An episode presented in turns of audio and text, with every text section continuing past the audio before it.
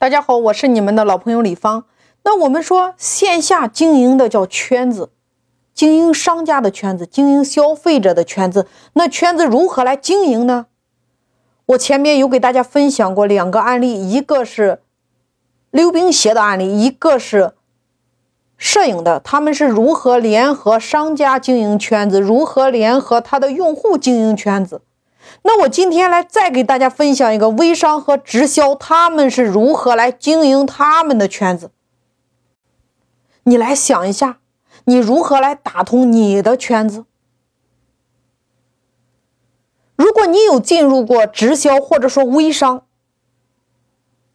他们的圈子，第一个，你进入到里边之后，他们的第一轮一定会先对你进行形象的培训，从化妆到服装。让你进行一个整体的改变，进行一个美的培训和体验之后，第二个，一个礼拜之后，他们开始对你进行演说的培训；两个礼拜之后，开始对你经营夫妻之间的经营之道开始进行培训；三个星期之后，开始进行你个人成长的培训。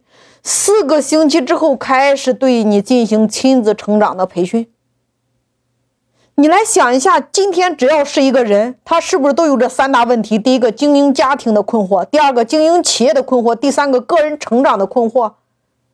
经营家庭的困惑，他无非来自于他的另一半、他的孩子，或者说他婆媳之间的，对吗？那经营企业的更好理解呀，经营个人的更好理解呀。你看，今天是只要是一个人，是不是都有这三大问题？学完这些课程有没有用？答案是有用。比如你过去，你的另一半只要晚上十一点不回家，你就开始打电话吵架。听了课之后，你发现一切问题的根源来自于你自己。于是呢，你的另一半晚上十一点半到家，你也开始不吵了。而是默默的开始关怀，开始倒茶水了。慢慢的，你的态度变了，你老公或者说你另一半的态度也开始变了。你不再是一个批判者的角色了呀，开始跟你的另一半进行检讨你的错误了呀，把你的另一半感动的稀里哗啦的。聊到后来，你们双方抱在一起痛哭，感情立刻升温。那经营跟你的婆媳之间的关系。比如你的婆婆是上一世你的妈，这一世来续你们母女之间未尽的情缘。慢慢的，你开始就跟你的公公婆婆不吵架了呀。接着你又开始学了如何经营孩子。以前你老是动不动说孩子的两件事情对的，八件事情错的，你老盯着那八件事情不放。现在自从你学完了之后，你懂了。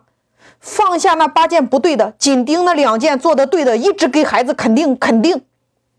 结果孩子是越来越带劲，孩子学习越来越有兴趣啊，整个人就变了。紧接着每个寒暑假，你会带着孩子参加四天的学习，孩子回来之后就会有改变。过了一个月之后，你又开始去游学，你第一次站在舞台上，拿着那只麦克风开始进行分享。慢慢的，你也敢上台了。你也敢绽放了，开始发朋友圈了。再过一个月之后，你又开始去旅游了。以前你都没有泡过温泉，你也开始敢泡温泉了，敢晒朋友圈了。以前你也不敢唱歌，现在开始你也敢唱歌了，敢发朋友圈了。接着大家一起去泰国去组个团，一起去打个坐，然后又去韩国的济州岛，那是你们第一次出国门。所以你看。来来回回半年的时间，你整个人的生活方式是不是发生了改变？